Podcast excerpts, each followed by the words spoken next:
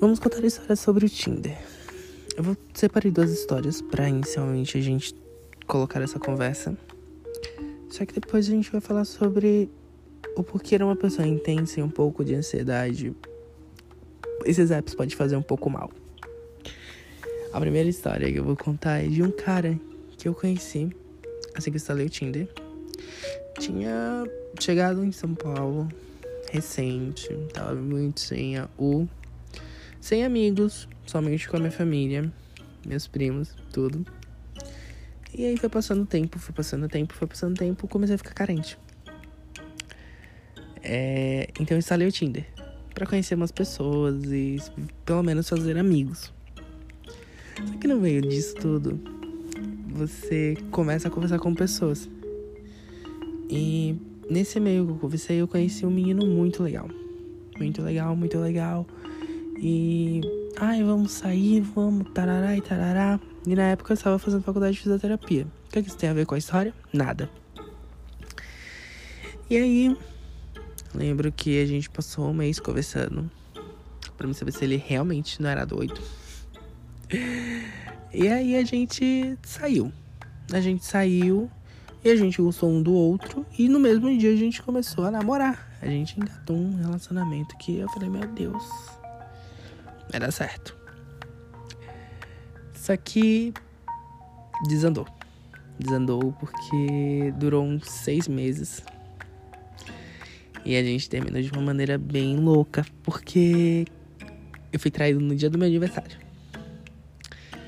Eu tinha tudo para ficar triste, eu tinha tudo, tudo, tipo, todas as armas. Mas como eu tava com a minha família e era o meu primeiro aniversário junto com eles aqui, eu falei, não tem por que eu ficar triste, então não vou.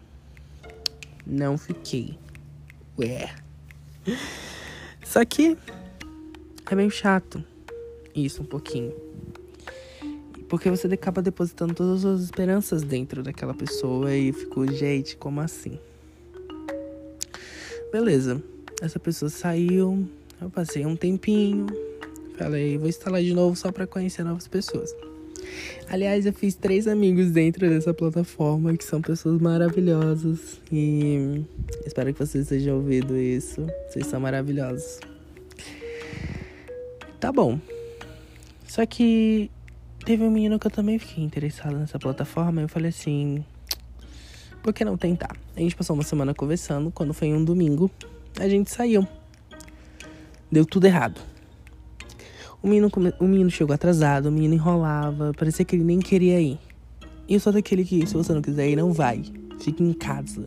Fique em casa mesmo. E aí até que o menino chegou. A gente saiu, a gente tomou um sorvete. Lembra que a gente estava na Paulista quando a gente poderia. a gente não tinha pandemia. E aí a gente entrou em, em um, um bar, não sei o que a gente entrou. E a gente começou a dançar. Aí eu bebi, fiquei loucão, darará, tarará. E nessa, a gente tirou uma foto juntos. E quando eu voltei, ele tava com o Tinder aberto, marcando outro encontro para outro domingo. E eu acabei, eu acabei beijando um menino muito gatinho lá dentro. Eu falei, mano, como eu consegui beijar esse cara? Na frente dele. Ele falou que se eu não tinha respeito, eu falei, não, não tenho, porque você tava marcando outra pessoa enquanto eu estava aqui. Então isso também não se considera você. Meu terceiro foi outro cara. Aonde eu caí no encontro. Rasguei todinho. Meu Deus. Só que foi bom, porque o cara era totalmente escroto. 17 na veia. A gay 17. Ele tinha palavras bem machistas e, tipo assim, ofendendo as outras pessoas, até mesmo da de comunidade trans. E eu não gosto disso eu repreendi as falas dele. Só que, tipo, ele ficou muito nervoso. Então eu vi que ele ficou nervoso. Eu falei, beijo, vou no banheiro, já volto. Eu fui embora, minha filha. Catei a mula.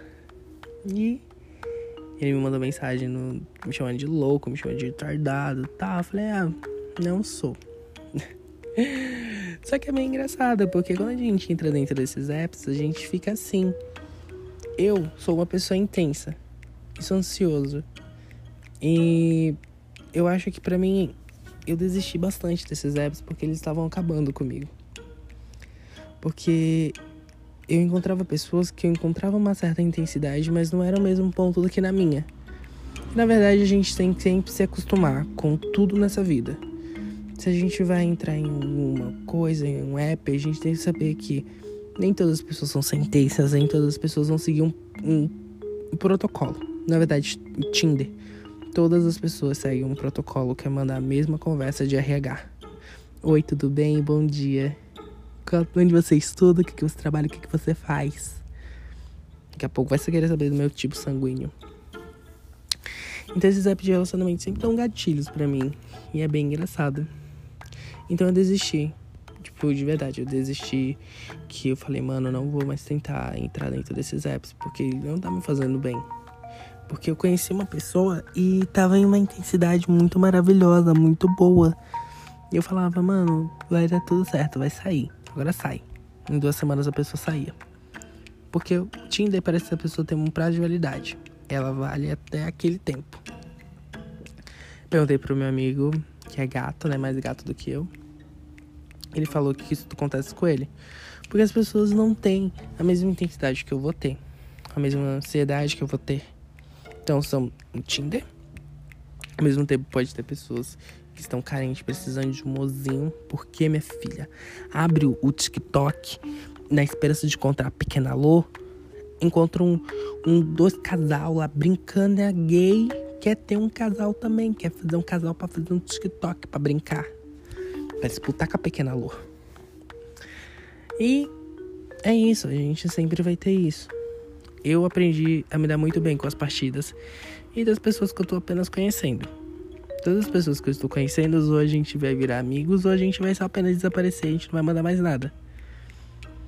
Esses apps, eles podem estragar um pouco vocês, um pouco você, que sofre de ansiedade, por estar tá se acostumando com aquela pessoa, e uma hora já não ter mais aquela pessoa.